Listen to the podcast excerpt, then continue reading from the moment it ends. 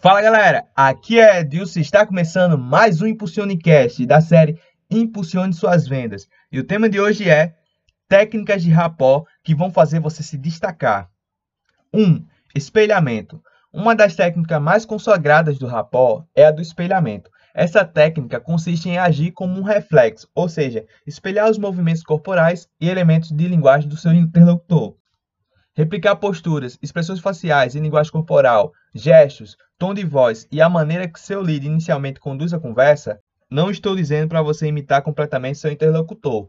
Para tudo na vida existe um equilíbrio, e nesse caso, opte pelo bom senso.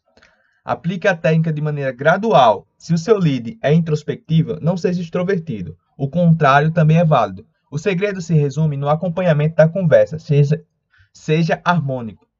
No início, você estará espelhando, porém, com o desenvolver do diálogo, ele é quem vai espelhar você, aceitar suas ideias e soluções com mais facilidade. 2. Sorria. Já te disseram que sorrir é o melhor remédio? O sorriso se aplica a tudo. Ser gentil é um dever de todos e isso favorece todas as áreas de relacionamento, não só de vendas.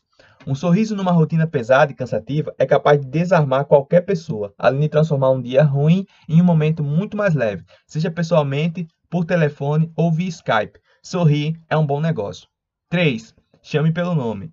Pode parecer óbvio, mas muitos vendedores esquecem de falar o nome do cliente durante a ligação ou quando estão em contato direto. Chamar pelo nome é uma forma de demonstrar atenção e personalidade.